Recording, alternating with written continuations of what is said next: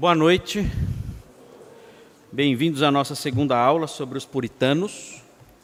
Hoje, é, dentro do horário previsto, ontem teve probleminha com a projeção, não estava conseguindo conversar o meu equipamento com o equipamento de vocês, né? Mas hoje resolvemos tudo aí, deu tudo certo.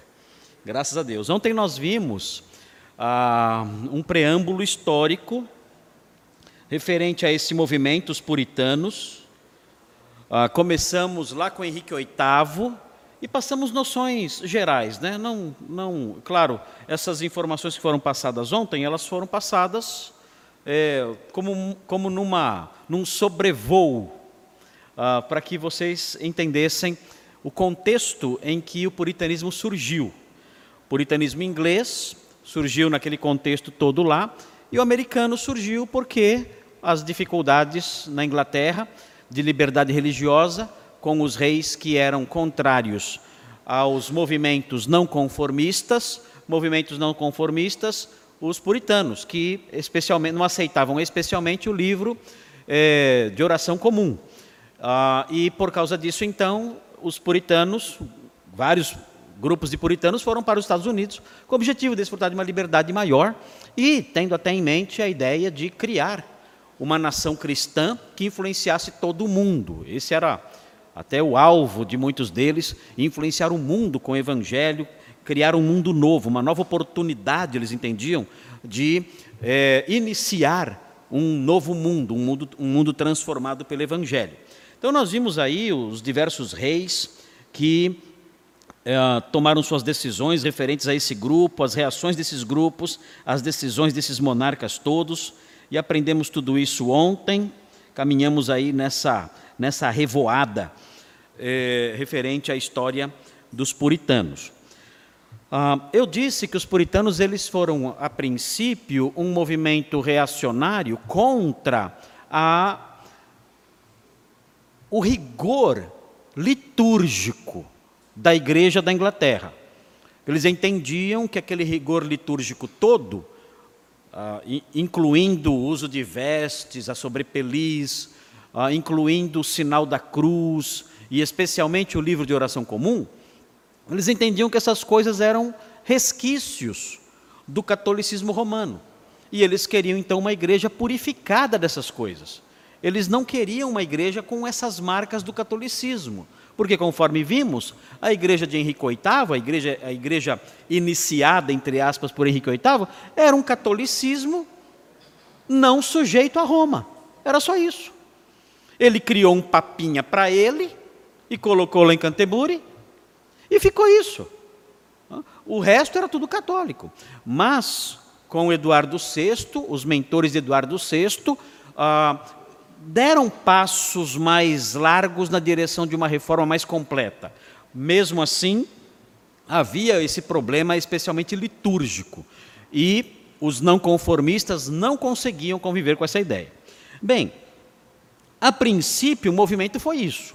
Foi um movimento reacionário que não assimilava, que não aceitava a questão da liturgia nos seus, nas suas diversas expressões que era uma liturgia muito voltada para o romanismo. Os uh, puritanos entendiam que o padrão de funcionamento da igreja, inclusive litúrgico, deveria ser o Novo Testamento, livro de Atos, por exemplo. Uh, deveria ser uh, esse o padrão para o funcionamento de uma igreja. Com os pastores ali, ah, dirigindo suas igrejas, com os irmãos participando da vida da igreja, sem aquele engessamento todo.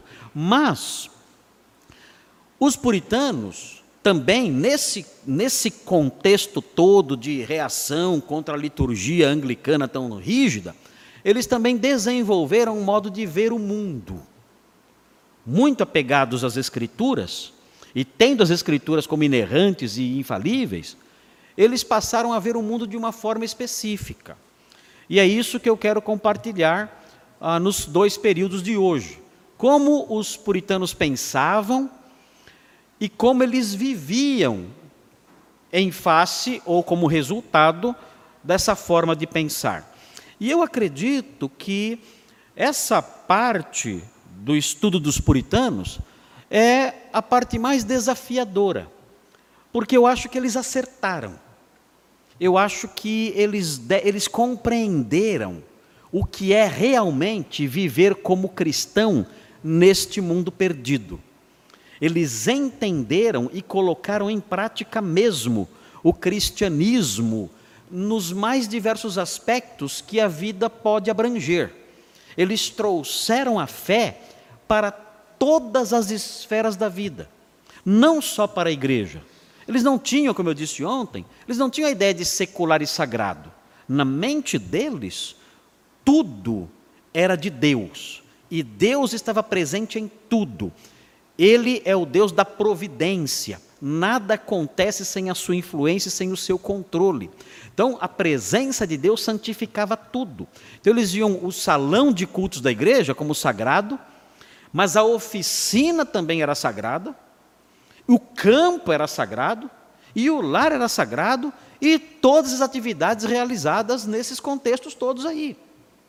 Então, eu acredito que nesse aspecto, é, é, nisso aí que está a riqueza do nosso estudo dos puritanos. É claro, como eu disse ontem, nós somos pastores, seminaristas, profissionais né, da, da, teologia e temos que estudar esses aspectos históricos e tudo mais para nos aprofundarmos um pouco mais na matéria, além das pessoas eh, leigas. Mas a, a relevância o desafio dos puritanos está nesse aspecto do conceito ligado a eles.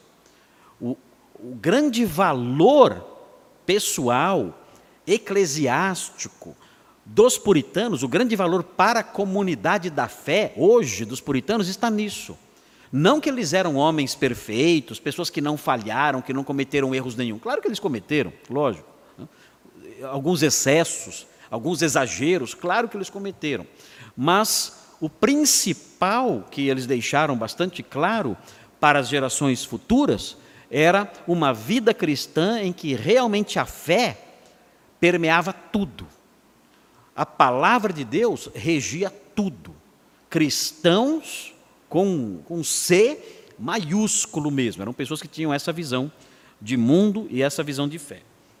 Quando eu penso nos puritanos, eu me lembro do texto de Gálatas, versículo 1, desculpem, capítulo 1, versículos 3 e 4.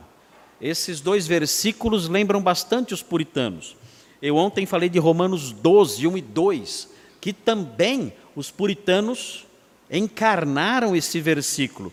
E este outro versículo, esses outros dois versículos que eu quero ler agora, também ah, desperta em nossa mente a lembrança desse grupo dos puritanos. Diz assim o texto de Gálatas 1, 3 e 4. Paulo diz assim aos Galateus: Graça a vós outros e paz da parte de Deus nosso Pai e do nosso Senhor Jesus Cristo, o qual se entregou a si mesmo pelos nossos pecados.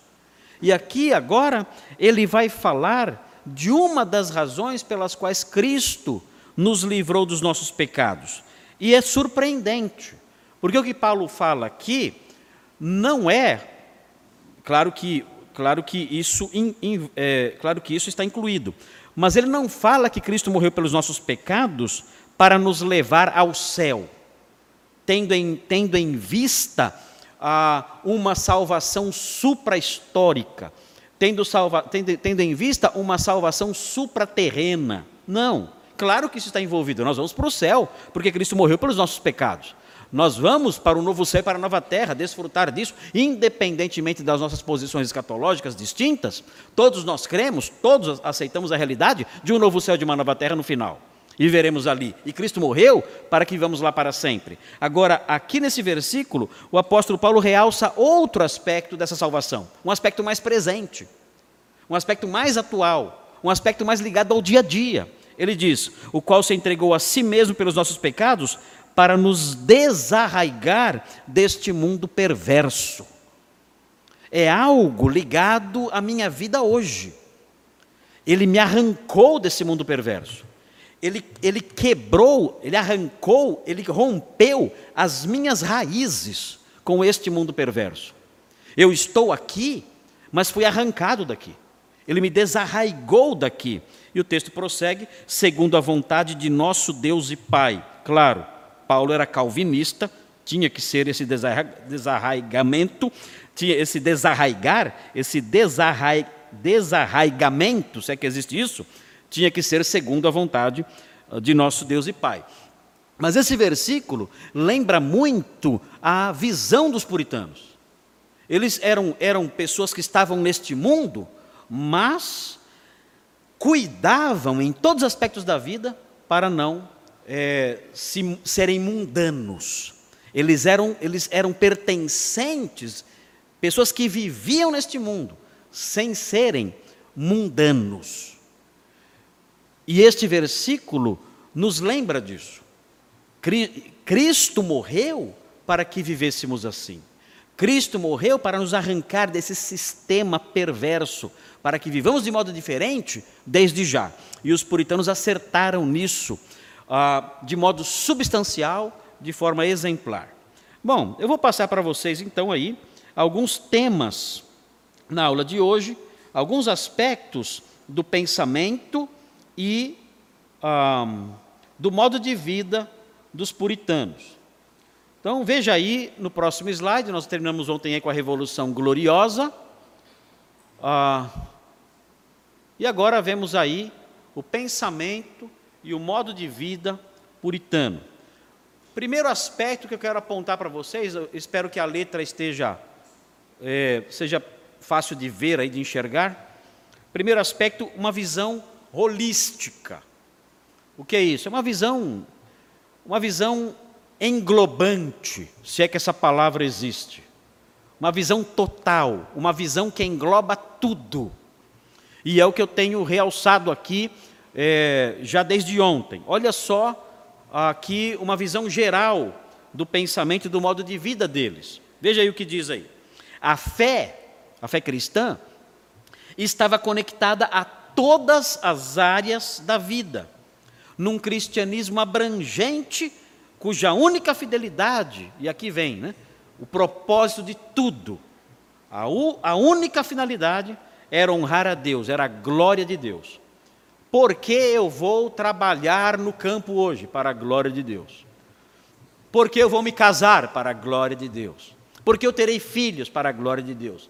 Porque eu vou ajuntar dinheiro? Para a glória de Deus. Porque eu vou gastar dinheiro? Para a glória de Deus. Tudo, tudo voltado para a honra do nosso Deus. Tudo. Porque eles entendiam que Deus é o dono de tudo. Deus é o Senhor de tudo. Eu sou apenas um mordomo do tempo conceito de mordomia, que nós não ouvimos mais falar, uh, eles realçavam muito isso. Nós somos oikonomos, oikonomoi, nós somos isso, administradores. O Senhor é o dono de tudo, eu não sou o dono de tudo. Eu sou um mordomo, eu sou um oikonomos, eu sou um administrador das coisas. O Senhor é o rei, o Senhor é o dono, o Senhor é o soberano que governa tudo e é o proprietário de tudo. E Ele me concede coisas, Ele me concede uma família, Ele me concede um trabalho, Ele me concede saúde, Ele me dá uma casa, Ele me dá habilidades, ele me, ele me concede amizades, Ele me concede tempo livre, Ele me concede roupas, Ele me concede alimentos. Então, tudo é dele e Ele coloca essas coisas nas minhas mãos para que eu, para que eu as administre. E eu devo ser um bom administrador para agradar o, o Senhor e dono de todas as coisas. Eu tenho que ser um bom oicônomos, eu tenho que ser um bom administrador. Essa era a visão desses homens. Nada era deles. Eles eram apenas mordomos e administradores de tudo, que tinham que fazer tudo para agradar o Senhor, o verdadeiro dono de todas as coisas. Então veja aí, o puritanismo era uma visão cristã total. Para os puritanos, todas as atividades, mesmo as mais corriqueiras, trabalho, descanso, lazer, deviam ser santificadas. É impressionante isso aqui. Como nós nos afastamos disso. Eles entendiam que até o lazer, todo o tempo, a vida toda, deviam, essas coisas todas deviam ser santificadas. E veja o reflexo disso na vida deles. Isso os tornava ordeiros, sóbrios, simples, práticos, decididos e piedosos. Eles faziam tudo para a glória de Deus e esse era efeito na vida deles.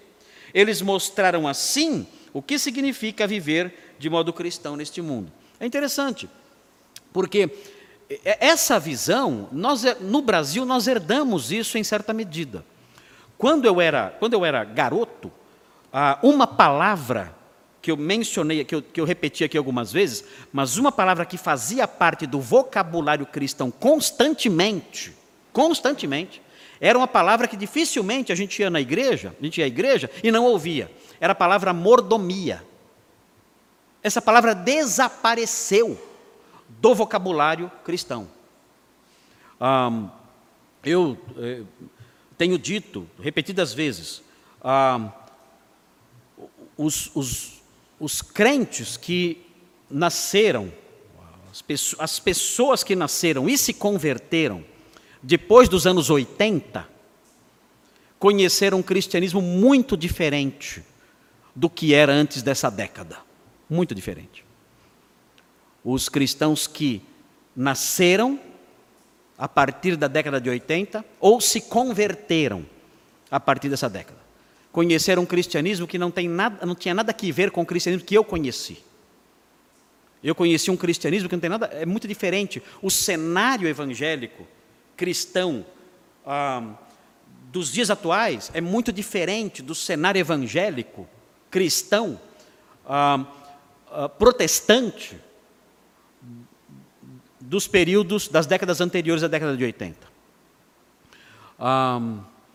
os cristãos de hoje os que, esses que nasceram e se converteram depois da década de 80, eles têm um padrão de cristianismo que não existia antes.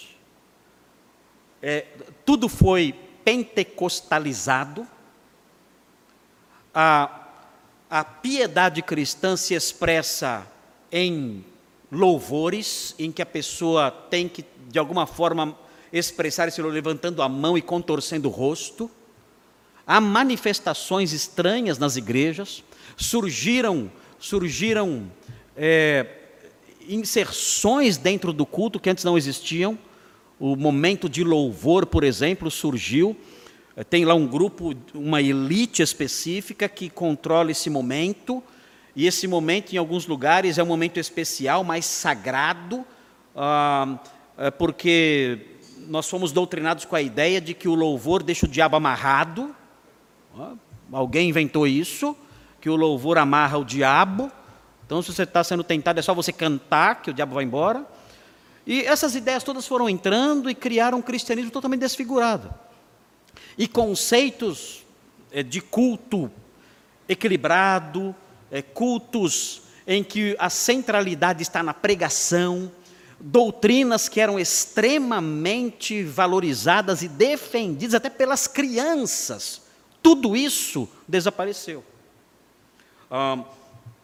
Quando eu era garoto, não havia, não havia nenhum questionamento acerca da segurança de salvação do crente. Uma vez salvo, salvo para sempre? Sim, isso não se questionava. Assim como não se questionava a divindade de Cristo e a existência de Deus. Era um dogma. Uma vez salvo, salvo para sempre. A obra de Cristo é completa. Nada pode nos separar do amor de Cristo, nada. Isso nós aprendemos garotinhos, pequenos. A igreja, quando íamos à igreja, o que havia na igreja era um culto ordeiro, e isso era dominante, não era exceção. De vez em quando você via numa esquina uma igrejinha lá, escrito Assembleia de Deus, o pessoal gritando lá dentro, mas era raro, você não via o tempo todo isso. E pequenininha lá, quase sumindo. Mas o, a, a, o, o meio evangélico dominante, você ia numa igreja, todas elas, havia um padrão específico. Você entrava na igreja, tinha um prelúdio, as pessoas se preparavam com uma oração durante o prelúdio, se preparavam para o culto durante o prelúdio, a música tocava ao piano, ao órgão, enfim, e nós orávamos em silêncio, nos preparando para o culto, para que Deus falasse ao nosso coração. Então cantávamos um hino, tinha leitura bíblica, oração, pregação da palavra que dominava o culto todo, a pregação dominava 70% do tempo do culto. E ao final, então, cantava-se mais um hino, oração e despedida. Como a música também, que nós orávamos no pós-lúdio, orávamos pedindo a Deus para que consolidasse as lições aprendidas no nosso coração. Esse era o culto cristão em qualquer igreja que você fosse. Era assim. Então esse padrão sumiu. Não existe mais. Criou-se outro padrão. Você tem que ir na igreja, tem que pular, berrar, rolar no chão, sei lá, é um hospício, você tem que fazer isso. Isso é o meio evangélico hoje, isso não existia antes. E, e esse ficou sendo o modelo que entrou na cabeça das pessoas. Todo mundo pensa que para ser crente tem que ser assim. A pessoa que se converte pensa, eu tenho que dar uns pulos aqui. Eu sou crente agora, eu tenho que dar um jeito de, sei lá, é, contorcer meu rosto e levantar minha mão de vez em quando aí para eu mostrar que eu sou crente mesmo. E nada disso existia antes. E uma das coisas que nós perdemos foi a relevância de alguns fatores, de algumas, de algumas verdades que eram herança desse povo aqui. Eram heranças que nós recebemos por meio dos missionários americanos, talvez, uma herança é, de ideias e de doutrinas que sumiu. Ela ficou soterrada debaixo dessas invenções todas aí, que agora desfiguram o meio evangélico. E uma delas, que os antigos certamente se lembram com nitidez, era o conceito de mordomia. Mordomia. Isso ouvíamos constantemente. O Senhor é o dono de tudo, tudo. Ah, a, nossa, a nossa igreja está precisando de uma limpeza geral no jardim. Vamos fazer? Vamos fazer, porque nós somos mordomos, esse jardim não é nosso. Esse jardim é de Deus. Nós somos mordomos dele. Então nós vamos cuidar desse jardim por causa disso. E esse trabalho de cuidar do jardim é santo. Porque é um, é um ministério em que estamos cuidando daquilo que pertence a Deus e Ele colocou sob a nossa administração. E assim com tudo. O nosso salário, nossa casa, nossos bens. É claro, claro que é, tinha lá os, os, os, crentes né, piratas, claro, sempre teve, sempre, existiu o crente pirata. Né?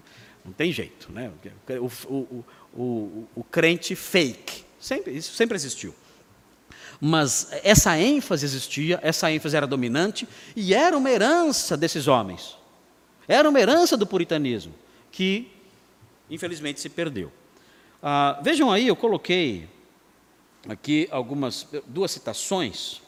A primeira é de um clássico do, do, acerca de é, um clássico da história do puritanismo chamado Santos no Mundo, desse autor aí, Leland Ryken.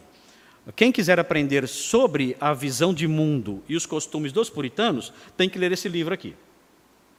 Não é um livro que vai tratar da história dos puritanos, mas sim do seu modo de pensar e de viver. Chama-se Santos no Mundo, desse autor Leland Ryken. Então, veja aí o que ele escreve. É um, ele é um, é um especialista em puritanismo. E ele diz o seguinte: o puritanismo foi um movimento de reforma. Sua identidade foi determinada por suas tentativas de mudar o que já existia. De todos os termos-chave usados pelos puritanos, os principais eram reforma, reformar ou reformado. Note, é interessante notar o seguinte: quando eles usavam essa palavra, eles não usavam essa palavra no sentido que nós usamos hoje. Vocês são seminaristas, e sabem que existe hoje em dia um sentido técnico para a palavra reformado. Então, o que é o que é o pastor reformado para nós hoje? É o pastor calvinista, aliancista. Então, você pode olhar para esse pastor e dizer: esse pastor é um pastor reformado. Ele adota a teologia do pacto, ele adota o pactualismo, o aliancismo, e ele adota o calvinismo na sua plenitude, ou o, o calvinismo, não necessariamente os ensinos de Calvino, Calvino não, não falou tanto sobre alianças, mas ele adota o calvinismo nos termos dos teólogos holandeses do século XVII. E os teólogos holandeses do século XVII, eles criam no, nos, nos temas principais do Sínodo de Dort, os cinco pontos soteriológicos do calvinismo, a tulipa, que todos vocês já conhecem, e eles criam também no pactualismo, no aliancismo, eles criam nisso, na teologia do pacto. Eles criam nisso. Então, reformado na nossa cabeça, nós como estudiosos, como mais uma vez profissionais da teologia, o sentido técnico de reformado é isso. É o pastor calvinista pleno. É o pastor calvinista que adota a Dort e adota o pactualismo. Para os puritanos, o, a pessoa reformada não era isso. Para os puritanos, a pessoa reformada, o pastor reformado, a igreja reformada, era o pastor, a igreja, a pessoa madura espiritualmente, ah, viva, cheia de entusiasmo e vigor, santa, obediente à palavra, ajustada aos princípios bíblicos. Esse era o pastor reformado, essa era a igreja reformada, essa era a pessoa reformada.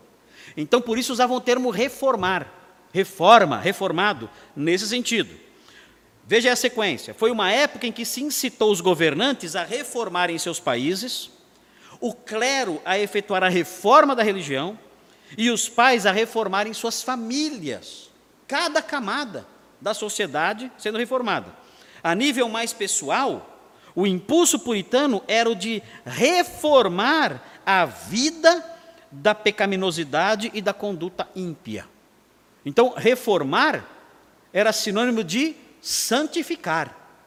Eu tenho que reformar minha vida. Eu tenho que me santificar. Esse era o sentido. E cada aspecto dela, de acordo aqui com uh, o ensino do Leland Reich, que é especialista nesse campo que eu mencionei para vocês. Veja aí uma fala de William Tyndale, que é um dos, uh, um dos personagens que lançaram, uh, que lançou as, as sementes do puritanismo. Ele fala o seguinte aí: é diferente lavar louças e pregar a palavra de Deus. Aqui está falando de uma dona de casa e de um pregador, de um pastor. São diferentes as atividades de cada um. A dona de casa, ela lava louças. O pregador sobe no púlpito e anuncia lá a palavra. Mas no tocante a agradar a Deus, não há absolutamente diferença nenhuma. Ou seja, tanto uma atividade quanto a outra são santas e devem ser realizadas para a glória de Deus e para agradá-lo. Então, é muito importante essa concepção dos puritanos. Uma vida, uma visão holística. Tudo tendo que passar pela reforma. Tudo tendo que ser reformado. Tudo tendo que ser transformado pela palavra de Deus, pela verdade e pelos conceitos bíblicos de santidade. Muito bem, essa visão geral. vamos ver aspectos mais específicos agora. Vejam aí o próximo slide. O pensamento e o modo de vida puritano no tocante à consciência. Vejam, forte consciência moral. É importante grifar a palavrinha consciência, porque os puritanos davam muita ênfase a isso, a consciência. Se você estudar Richard Sibbs, você vai ver o quanto ele enfatiza isso, a consciência. Ele entende que a consciência ela pode ser instruída. Ela pode ser instruída por crenças falsas, e então ela funcionará mal. A consciência é um instrumento de Deus para segurar as pessoas para fazer com que as pessoas filtrem aí as suas ações. É um guarda, é um policial, é um atalaia que Deus colocou dentro de cada pessoa, para que as pessoas pudessem julgar suas ações e se refrear em relação ao mal. Mas a consciência, ela recebe instruções para funcionar. E pode acontecer, de acordo com Richard Sibbs, Pode acontecer da consciência receber informações falsas e abraçar crendices, coisas que não são verdadeiras. E aí, em face dessas instruções falsas, ela se acomodar diante de erros. É a pessoa que pratica o mal e acha isso normal. O que acontece com ela? A sua consciência recebeu instruções falsas. A sua consciência foi instruída com crendices, com, com mentiras, com fábulas.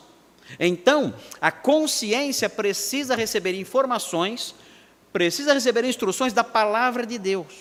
Tem que ser corrigida. Porque se ela receber as instruções da palavra de Deus, então ela funcionará corretamente. Ela dirá: não, isso é errado. E vai incomodar o indivíduo. Ela verá algo que é certo e dirá: não, isso não tem que incomodar a minha consciência, fazer isso não é errado. Eu posso, eu posso fazer isso, porque a palavra de Deus não condena isso. Então a palavra de Deus vai instruir a consciência, tanto para que ela incomode, naquilo que tem que incomodar, naquilo que ela tem que incomodar, como para que ela não incomode, naquilo que ela não precisa incomodar. Ah, não fiz o sinal da cruz, minha consciência está me acusando. Não, relaxa. Sua consciência está te acusando porque você não fez o sinal da cruz, porque você recebeu informações erradas. Agora você corrigiu essas informações, pronto, sua consciência não vai te incomodar mais, fique à vontade. Não precisa fazer sinal da cruz. Então, o Richard Sibbs enfatiza isso, a consciência. E os puritanos em geral realçavam isso, o papel da consciência. Vejam, os puritanos, aí no nosso, no nosso texto aí, os puritanos levavam muito a sério as questões de certo e errado. Não havia campo neutro.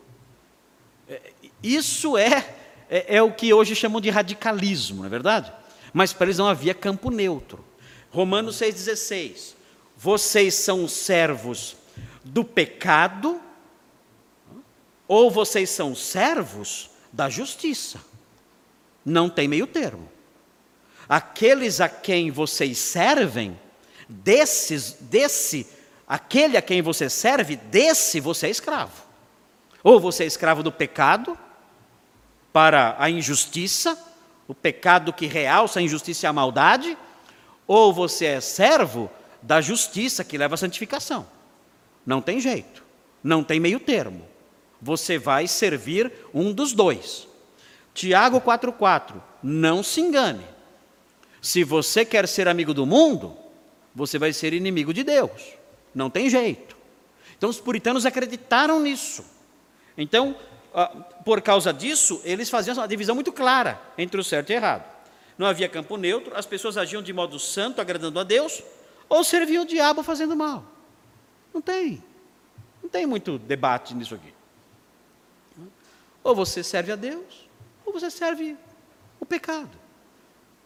E agrada a Satanás. É simples. Em tudo na vida. O relativismo ético que marca os dias atuais sequer se nomeava entre os puritanos. Não tinha noção de, ah, depende, se isso aí é certo, depende, porque às vezes a pessoa. Não, é errado. É assim. Ah, eu acredito que nós precisamos resgatar isso aqui. Nós temos que resgatar isso aqui. A impressão que eu tenho, eu não sei. A impressão que eu tenho é que os pastores eles estão, eles, têm, eles estão tendo um discurso muito suave. Eu tenho essa impressão. É claro que os pastores têm que, têm que falar de modo suave, os pastores têm que ser dóceis, os pastores têm que ser amigos e amigáveis, eles têm que ser serenos e uh, companheiros do rebanho e tudo mais. Mas o que nós temos notado hoje em dia é que alguns temas, alguns temas, os pastores têm tratado de alguns temas como que pisando em ovos, com medo de dizer o que a Bíblia diz. Então, as palavras são escolhidas de um jeito que procura não ferir algumas posições, não incomodar algumas pessoas, e tudo é, tudo é feito com esse cuidado de não chocar ninguém. Parece que o discurso cristão ele perdeu a sua força, a sua convicção. Nós não podemos mais, os pastores não podem mais ferir as consciências das pessoas. E isso está errado. Isso está errado. Ah, os pastores, eles têm que, em alguns momentos, se levantar com um vigor maior. Eles não têm que agradar as pessoas, quando é a verdade que está em jogo. Claro que eles não vão sair aí brigando e xingando todo mundo, não é isso. Mas eles não podem negociar no que diz respeito à verdade. E tem que dizer: isso é errado. Ponto. Isso é errado. Não importa o que vocês pensem, ou, ou achem, ou digam, não importam os rótulos que vocês criam e coloquem em mim, e porventura queiram colocar em mim, não importa isso. Isso é errado de ponto final. Mas me parece que há todo um, um cuidado ali, né, todo, uma tentativa de abrandar essas coisas, para que as pessoas não sejam incomodadas com o que a palavra de Deus diz. Ah, os puritanos, eles mostram que isso não, não tinha espaço entre eles. Eles não. É isso, a Bíblia diz que o marido deve governar a casa. Você governa a sua casa. Ah, não sei governar, se vira. Você tem que governar a sua casa. Ah, esposas, vocês vão ser auxiliadoras no governo da casa, submissas ao marido. Filhos, obedeçam seus pais. Sem obedecer os pais, disciplina. Disciplina rígida, se não obedecer os pais. É assim que funciona. Porque os puritanos acreditavam, abrindo um parênteses aqui, os puritanos acreditavam que, que as crianças, as crianças nascem más. Nós invertemos isso. Nós acreditamos que as crianças nascem boas. A nossa visão não é cristã. Nossa visão é, é, é pagã, é mundana, é ateia. Nós cremos que as crianças nascem boazinhas. Que dentro delas só existe o bem. Depois ficam meio teimosas, né? mas elas nascem com uma natureza boa. E se nós deixarmos, elas vão desenvolver todo o bem que existe nelas. É só você apertar os botões certos e você estimular corretamente, elas vão desenvolver todo o bem que existe nelas. Nós queremos nisso. Nós acreditamos nessa mentira satânica que as crianças nascem boazinhas e nós só precisamos, só precisamos direcionar ali de tal forma que estimulemos a bondade latente nelas. Os puritanos não criam nisso. Sendo o contrário. Diziam, as crianças nascem más. E nós temos que refrear a maldade que há nelas. É diferente. Então, as crianças dos puritanos eram disciplinadas, as nossas crianças não. Nossas crianças nós ah, levamos ao psicólogo e damos remédio, tarja preta a ver se elas ficam quietas. Fazemos isso. Os puritanos não gastavam dinheiro com isso. Não. Vara é de graça. E usavam a vara. Usavam a vara. Os puritanos usavam a vara nos seus filhos. Eles diziam, olha, nós, os pastores puritanos, eles aconselhavam da seguinte maneira, olha, você vai usar a vara só em último caso. Você não pode usar a vara o tempo todo, claro. Você não vai ser um carrasco batendo na criança o dia inteiro vocês vão usar a vara em último caso, quando, quando o diálogo não resolver. E quando houver uma insistência muito grande, vai chegar o um momento vai ter que usar a vara. Mas, mas quando chegar o momento, usem com sabedoria, porque a vara, eles diziam, não rasga a pele e não quebra os ossos. Então é uma disciplina suportável. Usem quando for necessário, mas usem. Por quê? Porque a estultícia está ligada ao coração da criança, diz a Bíblia. Há uma natureza pecaminosa lá querendo aflorar. E a responsabilidade dos pais é refrear isso. Não deixar que isso aconteça. Nós não cremos nisso. Nós não cremos que a criança é má, que o bebezinho nasceu com uma natureza pecaminosa. Não, ele é santinho. Ele é... Nós somos pelagianos na nossa na prática. Não, não, achamos que eles são bons. Que um dia talvez pequem, talvez pequem. Para alguns pais, os filhos nunca vão pecar. Eles batem na cara do professor, o professor reclama, eles vão lá e falam, professor, o errado é você. Meu filho não foi errado. Ele bateu na sua cara porque você não soube educar direito. Você não soube falar direito com ele. Os filhos não têm pecado. São santos, são bons. Os puritanos não viam assim. Eles avaliavam as coisas de acordo com a palavra de Deus. E diziam, não, isso é errado, é errado, tem que ser corrigido. nós temos que resgatar essa concepção puritana mais radical que sacrifica qualquer ideia de relativismo ético. A palavra de Deus diz o quê? Diz isso? Faça. É isso que ela ensina? Faça isso. Porque ela ensina isso para a nossa felicidade. Ela não ensina essas coisas para que nós soframos e sejamos oprimidos, não. Ela ensina isso para o nosso bem, nossa alegria e nossa felicidade. O Senhor é bom. O Senhor é bom. O Senhor é um Pai amoroso, que, que se preocupa conosco e quer que sejamos felizes neste mundo. E as suas orientações são para isso, para nos livrar do mal, não para ser um não para ser um pai chato, um desmancha prazeres que o tempo todo fica procurando alguém fazendo coisa errada para poder condenar. Não. Ele dá suas ordens para a nossa felicidade. E os puritanos entenderam isso e, por isso, levavam a sério todas as determinações bíblicas acerca do modo como devemos viver. Veja aí, forte consciência moral, tem aqui uma citação interessante. Essa aqui é do Richard Sibbs. Um, ele diz assim: há dois grandes lados no mundo, ao qual todos pertencem. Ao lado de Deus e aqueles que são seus, e ao lado de Satanás e aqueles que são seus. Dois reinados, dois lados, duas disposições contrárias que perseguem uma outra. A um lado você vai servir, a um lado você pertence, a um lado você vai servir. Não há meio termo nisso aqui. Muito bem. Seguindo aí em frente, então nós temos aí a visão holística, temos aí uma forte consciência moral, e em terceiro lugar, isso que é muito interessante nos dias de hoje, muito importante isso, o conceito de chamado ou vocação. Se você falar sobre chamado ou vocação hoje, imediatamente o que vem à sua mente é o ministério cristão. Você pergunta para alguém, qual é a sua. Você foi vocacionado quando? Presume-se que você está falando com um pastor, com um seminarista, enfim. Vocês são, os pastores e os seminaristas são os vocacionados. Para os puritanos não era assim. Para os puritanos, todos os crentes têm uma vocação. Todos os crentes são vocacionados. E ah, qual é o sinônimo de vocação nesse conceito puritano?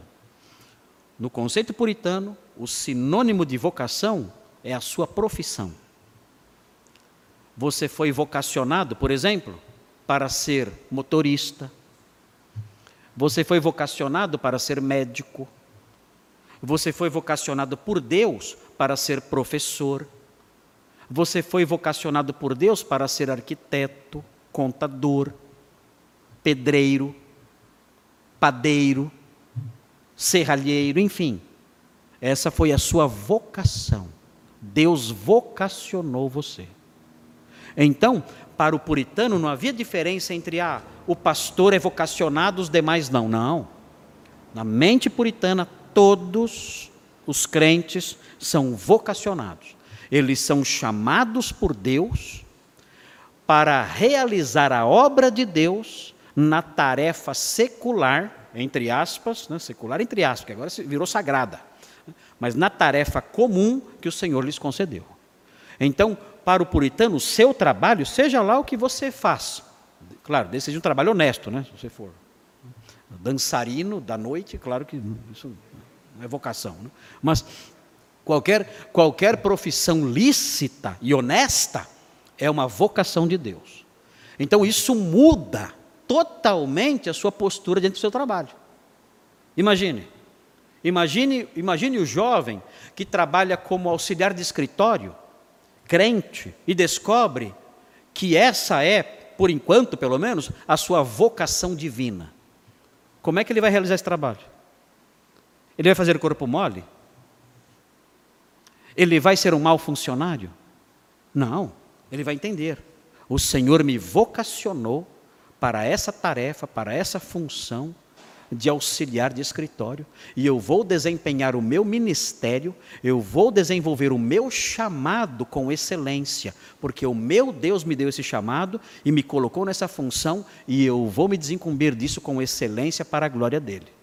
Que tipo de funcionário vai ser esse moço? Falem para mim. Vai ser o melhor funcionário da empresa. Claro que ele vai ser promovido. Claro que ele, que ele, que ele, que ele vai se dar bem no seu trabalho, na sua profissão. Ele não vai chegar atrasado. Ele vai obedecer. Ele vai realizar tudo com excelência. É claro que ele vai se destacar. E se destacando, vai se dar bem. É claro. Vejam aí. Para os puritanos, todo homem era alvo de um chamado geral e de um chamado particular de Deus. Dois chamados, o geral e o específico. O chamado geral era para ser santo em cada área da vida. O chamado particular, é aqui que eu quero frisar, era a profissão específica com a qual a pessoa se sustentaria e seria útil à sociedade. Esse é o chamado particular ou específico. Esse segundo chamado era visto também como a forma pela qual o indivíduo devia servir ao Senhor nesta vida. Aí, coloquei entre parênteses aí, o conceito de mordomia. Eu vou servir ao meu Deus, eu serei um mordomo dele através dessa profissão que eu devo exercer, realizando aquilo que Deus lhe atribuiu com alegria, sem ser dominado pelo desejo de ficar rico. Né? E aí prossegue em ambas as vocações, o ideal puritano era a glória de Deus. Então, muito interessante isso. É, é curioso o modo como eles viam o trabalho. Note bem o comecinho. Todo homem era alvo de um chamado geral. Não havia espaço na mente puritana para o homem, a mulher, que não faziam nada. O ócio. Isso, isso seria vergonhoso numa, na sociedade puritana. Numa comunidade puritana, o jovem de 14 anos de idade 14, é um boi. 14, 15 anos de idade forte. Ali, o dia inteiro assim. Desliga isso, filho. Ah, mãe, Netflix eu ligo daqui a pouco. É só isso. Celular, Netflix e joguinho. Isso não existe na mentalidade puritana. Isso é vergonhoso. Isso é vergonhoso e é pecado. O ócio. O moço, o moço lá com é, é, 14 anos de idade, que não faz nada. Nada. Ah, para o, os puritanos, isso, isso tem que, não, não tem que existir. Tem que haver trabalho. O homem não pode ficar o dia todo sem fazer nada dependendo dos outros. Eu coloquei aqui algumas citações também, para que vocês tenham uma ideia mais clara disso. Vem aí. Um, a primeira é assim: é uma bênção para todo aquele que teme ao Senhor e anda nos seus caminhos, o comer do labor de suas mãos. E aquele que, sem ser pelo seu próprio trabalho, com o corpo ou a mente, come apenas pelas mãos de outros homens e vive do suor dos outros, não é senão como o piolho e outros vermes. Amém?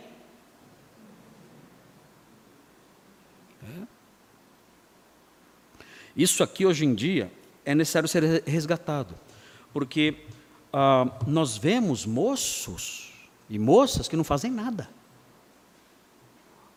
Nós vemos pessoas que, que não estudam e não trabalham.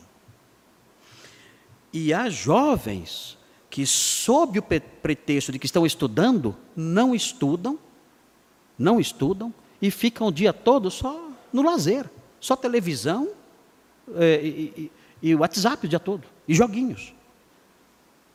Sob pretexto de que estão estudando. Ah, estou estudando, e não estão estudando.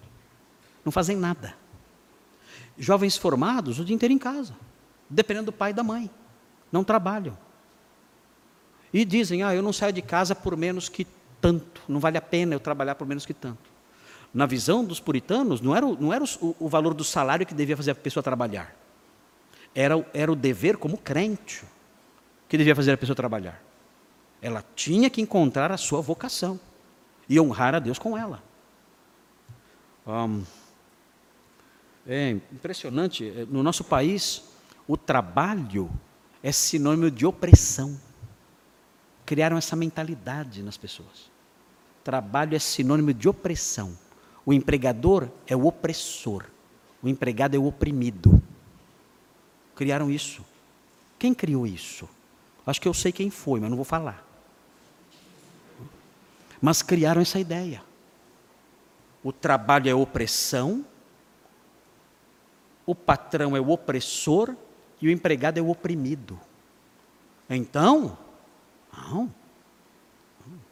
Quanto menos, quanto mais eu puder evitar trabalhar, melhor. Eu não vou ser oprimido, eu não sou gado. Eu não sou gado. Não vou ser oprimido. Quanto menos eu trabalhar, melhor. Tem Bolsa Família? Manda. Manda a Bolsa Família. Eu não vou trabalhar. Trabalhar é ser oprimido. E eu não serei oprimido porque eu não sou gado. Para o puritano, o trabalho não era uma maldição, uma opressão, nada disso. E como é que eles sabiam disso? Eles sabiam disso, em primeiro lugar, porque Adão trabalhava antes do pecado. Adão era jardineiro. Antes de pecar, Adão cuidava do jardim. A Bíblia fala que Deus colocou o homem no jardim para o cultivar e o guardar. Ele era jardineiro, sem pecado nenhum. Então, peca... então o, o trabalho, conforme os puritanos viam, não era uma maldição. O suor, o cansaço, tudo bem, isso veio depois. Mas o trabalho em si era algo bom. O próprio Senhor Jesus Cristo trabalhava, ajudava ali o seu pai.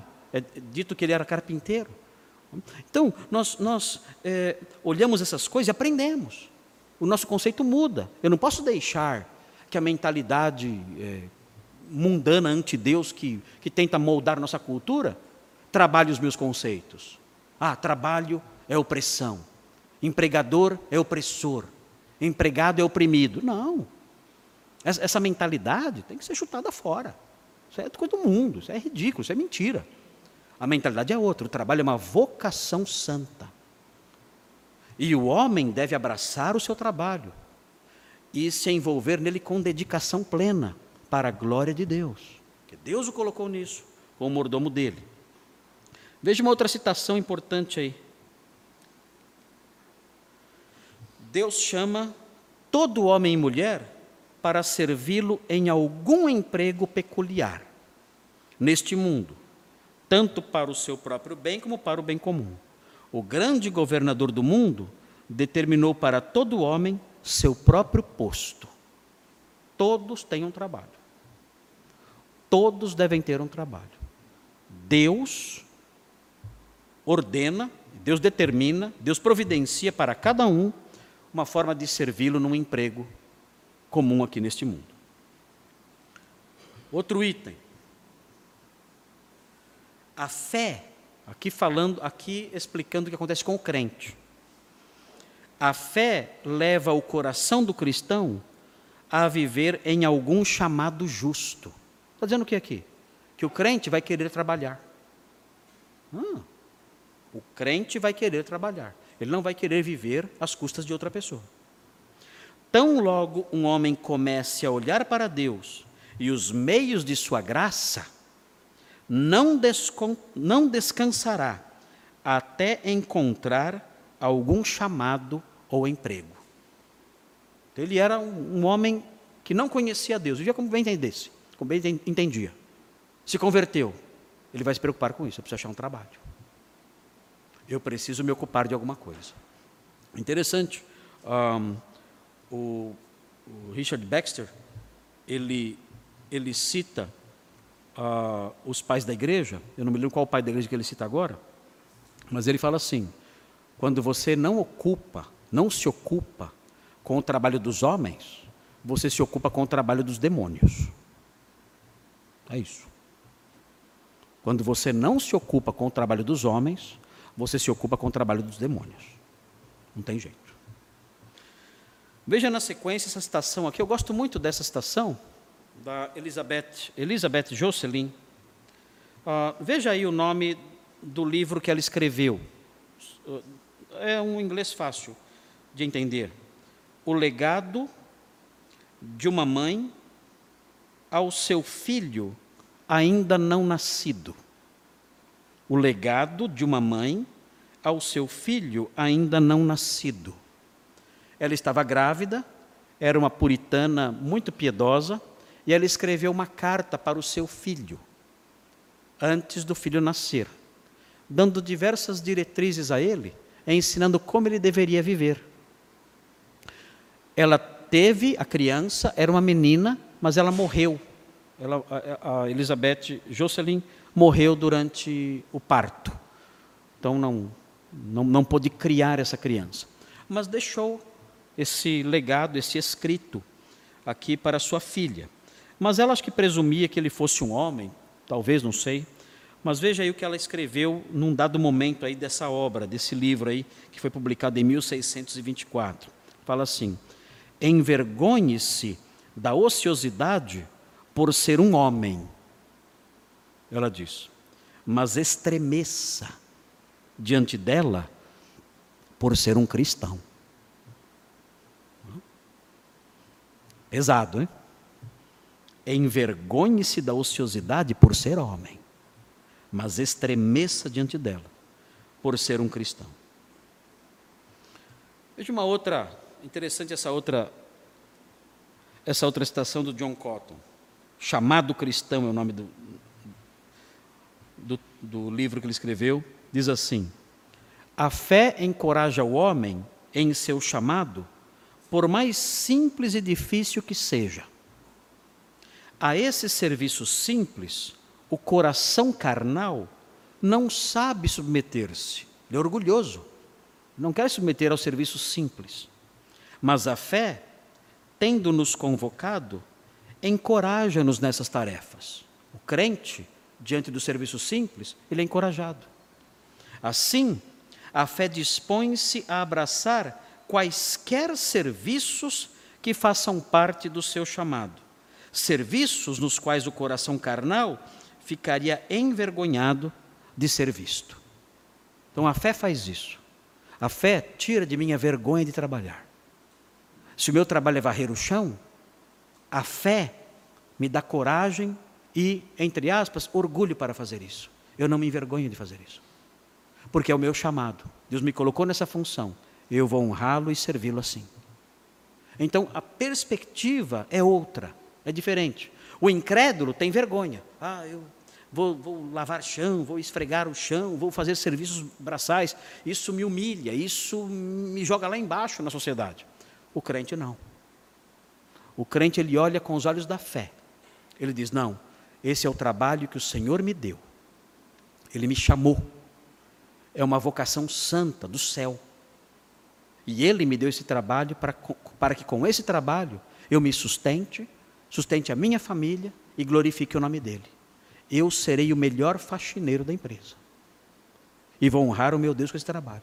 Porque eu vejo esse trabalho com os olhos da fé. Não é um trabalho, é uma vocação divina. E eu vou me desincumbir dessa vocação com excelência, com honra e com orgulho santo. Eu vou fazer isso.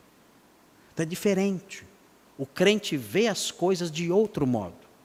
Ele não, ele não vê como o mundo está vendo. O trabalho é vergonhoso, é, é opressão. Não, não, não. É uma vocação de Deus para mim. E eu vou realizar isso com alegria e com excelência. E a última citação que eu tenho aqui sobre isso é do William Perkins.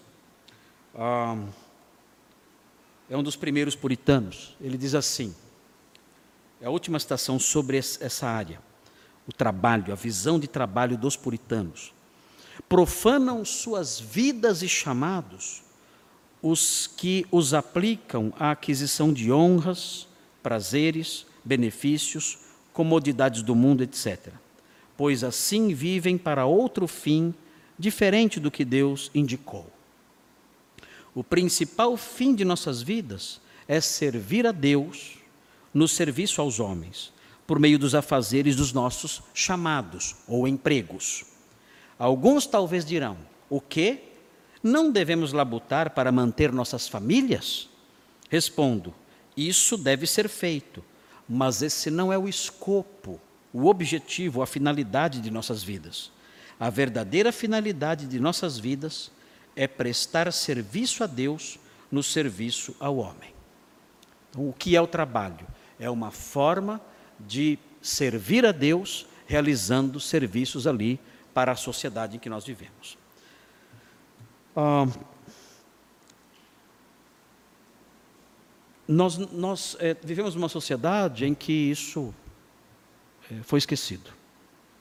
Eu pessoalmente, eu pessoalmente, eu acredito que ah, essas noções devem ser plantadas nos jovens já na pré-adolescência, ou, ou melhor ainda na infância, mostrando você tem que trabalhar. Eu comecei a trabalhar com 12 anos de idade. 12 anos. Vendia coisas na rua. Ia de porta em porta vendendo detergente, é, algum, algumas roupas, coisas pequenas, meias, lenços. Ah, eu fazia isso. Vendia sabão, é, é, coisas desse tipo.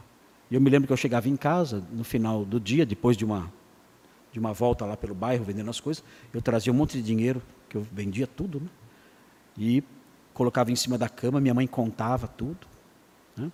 não dava nada para mim, né? contava tudo, pegava tudo para ela. Né? E separava um pouquinho para comprar mais meias e lenços e detergente, sabão, tudo mais. E eu saía então depois, outro dia, para vender essas coisas. Isso, isso não me prejudicou em nada. Isso não destruiu meu caráter.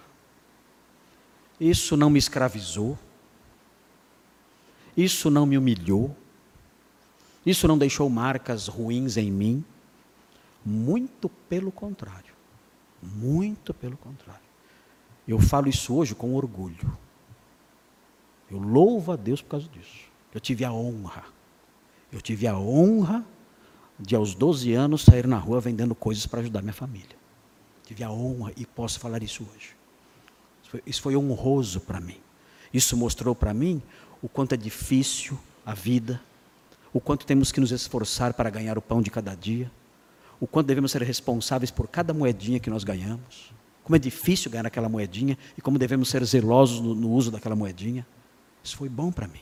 A minha vocação na época era essa: vendedor de detergente, de lenços e meias. Essa era a minha vocação santa. O Senhor me chamou aos 12 anos para ser o vendedor dele. Aos 12 anos, Deus me chamou, Ele me vocacionou. Você vai me honrar e me servir, vendendo detergente, sabão, meias e lenços. Essa é a vocação divina, santa, honrosa, com que eu chamo você agora. E eu atendi o chamado. E isso foi bom para a minha vida, para a minha formação, para o meu ministério hoje. Contrariando todas as teorias mentirosas, satânicas e blasfemas que há por aí afora. Eu sou a prova viva de que o trabalho é bom, o trabalho enobrece as pessoas e é uma forma, sim, de honrar o nosso Deus, de servir o nosso Deus e aprender santas virtudes. Essas coisas dos puritanos deveriam ser resgatadas hoje. Os pais tentam proteger os seus filhos do trabalho, porque acreditam que o trabalho é mau. Mas os pais deveriam fazer o contrário colocar os seus filhos para trabalhar. Claro, no Brasil existe toda uma legislação, tudo mais. Ah, com 14 anos você pode trabalhar como aprendiz, com 16 só acho que pode trabalhar eh, normalmente, eu não sei como que é ao certo, mas os pais deveriam se informar acerca disso e incentivar os seus filhos a trabalhar. Muito bem. Ah, na sequência aqui, eu acho que. Ah, não sei se está na hora do intervalo já. Está na hora do intervalo? Então, na sequência, quando nós voltarmos, eu quero falar sobre a concepção acerca do dinheiro que os puritanos tinham, também sobre a concepção sobre família e a concepção acerca do sexo e da revelação bíblica. Então, há vários temas que eu quero tratar ainda com vocês acerca da visão dos puritanos. Eu gostaria de destacar, antes de nós sairmos, tem mais um minutinho só, ah, o que eu falei ontem. É, temos aí fora para vender com a minha esposa o pequeno manual de doutrinas básicas, são as dez doutrinas principais da teologia cristã. As dez doutrinas principais expostas de forma sistemática. Então você adquire agora no intervalo. É, o outro livro é esta ficção, A Cabeça de São Bernardo das Correntes. Ah, essa ficção tem vários temas teológicos, mas o principal é a eclesiologia, a importância da igreja, mesmo falha, para a vida dos crentes. Se você não gosta de ficção, certamente o seu filho adolescente, o jovem que você conhece, vai gostar muito. Eu escrevi esse livro para minha filha adolescente. E certamente é, eles vão gostar muito e aprender muito. Às vezes o, o jovenzinho não quer estudar teologia, mas poderá aprender muita teologia nesta história aqui. E você também, se ler, vai aprender bastante e se divertir muito também. E este livro, eles falaram sobre inferno, é sobre história eclesiástica no século II. O século pós-apostólico, século II, eh, os teólogos do período pós-apostólico. Eles falaram sobre inferno, história da igreja no século II. Então você pode conhecer lendo este livro. Estão todos expostos ali, você pode conversar com a minha esposa para adquirir. Muito obrigado, voltamos daqui a pouquinho para a segunda parte da aula de hoje.